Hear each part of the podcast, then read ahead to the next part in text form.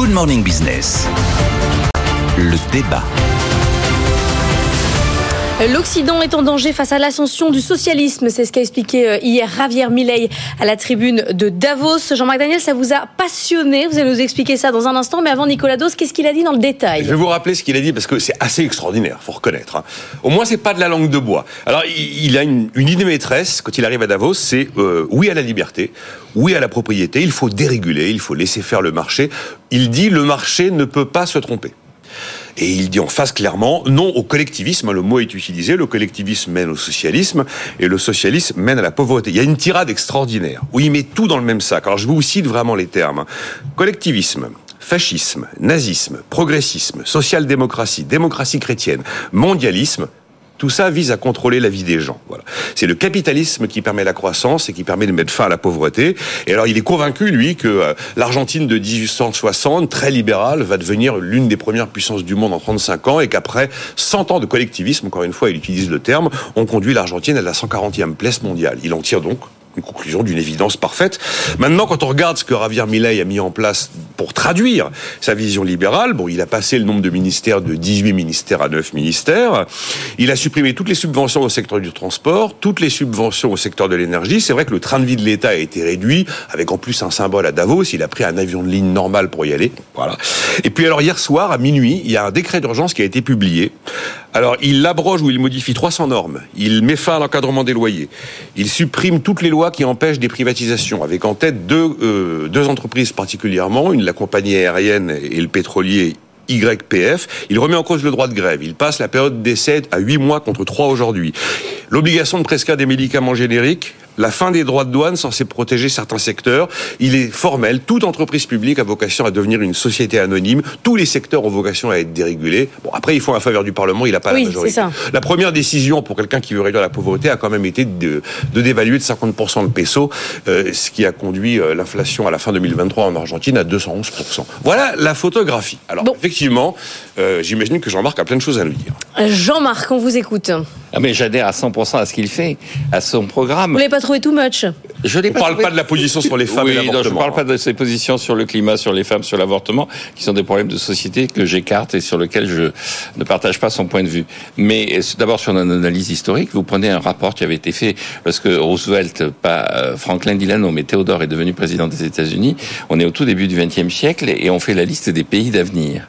Et donc la liste des pays d'avenir, c'est les six pays capitalistes de référence qui sont toujours là, les États-Unis, l'Allemagne, le Royaume-Uni, la France et l'Italie, et, et le Japon. Et puis c'est l'Argentine.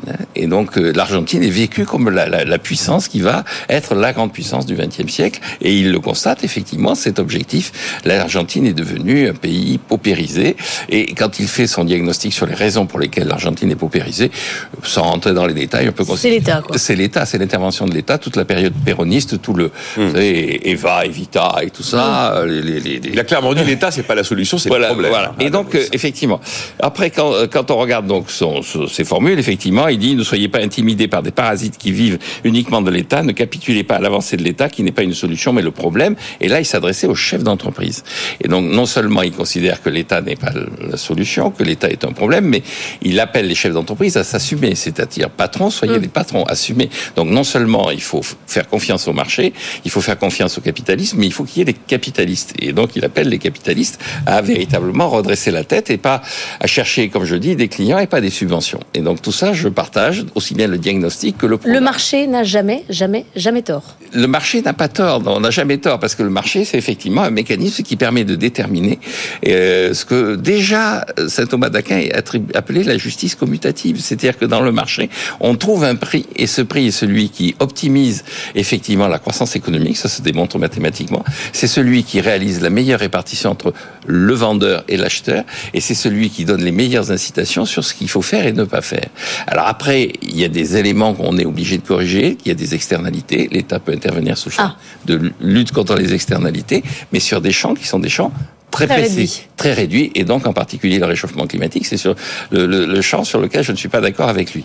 Pour conclure, deux remarques. Je pense que les mesures qu'il a prises, effectivement, dans un premier temps, ont boosté l'inflation, c'est-à-dire qu'il libère les prix et, et il a dévalué. C'est d'ailleurs, il a expliqué d'ailleurs que le grand succès de l'Allemagne dans les années 40, enfin à la fin des années 40, au moment où on crée le Deutschmark, le véritable message fort des Allemands à l'époque, c'est de dire aux Américains, nous, on va supprimer tout de suite le contrôle des prix, alors que les autorités d'occupation leur disent, mais non, il faut garder le contrôle des prix vu l'inflation qu'il y a. Et donc il dit, je m'inscris dans cette logique-là, cette logique monétariste, cette logique ordolibérale, cette logique de liberté. C'est la liberté et non pas le contrôle des prix qui permettra de lutter. à Qui veut dire que pour vous, là, on a une inflation transitoire, mais que l'Argentine va se redresser. C'est une sorte de laboratoire. Oui, le véritable hein. problème pour l'Argentine dans cette affaire, c'est de négocier avec le FMI pour obtenir le prix qui lui permettra d'intervenir sur le marché des changes.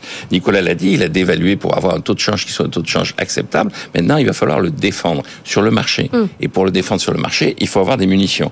Et donc là, il- la seule personne qu'il a vraiment rencontrée à Davos assez longuement, c'est la directrice générale du, du FMI. FMI. Donc il a besoin d'avoir des munitions et d'utiliser les munitions du FMI, non pas à la gabegie comme ça a été jusqu'à présent, mais véritablement à défendre le cours du peso. Et la deuxième remarque que je ferai, c'est que son slogan de campagne, il l'a rappelé, c'est Vive la liberté. Alors après, il y a un juron, c'est Nom peu de Dieu. traduit, c'est par Nom de nom de Dieu, d'autres par bordel, Voilà. par...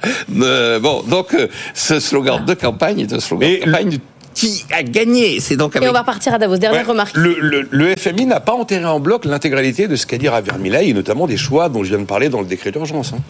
Merci à tous les deux.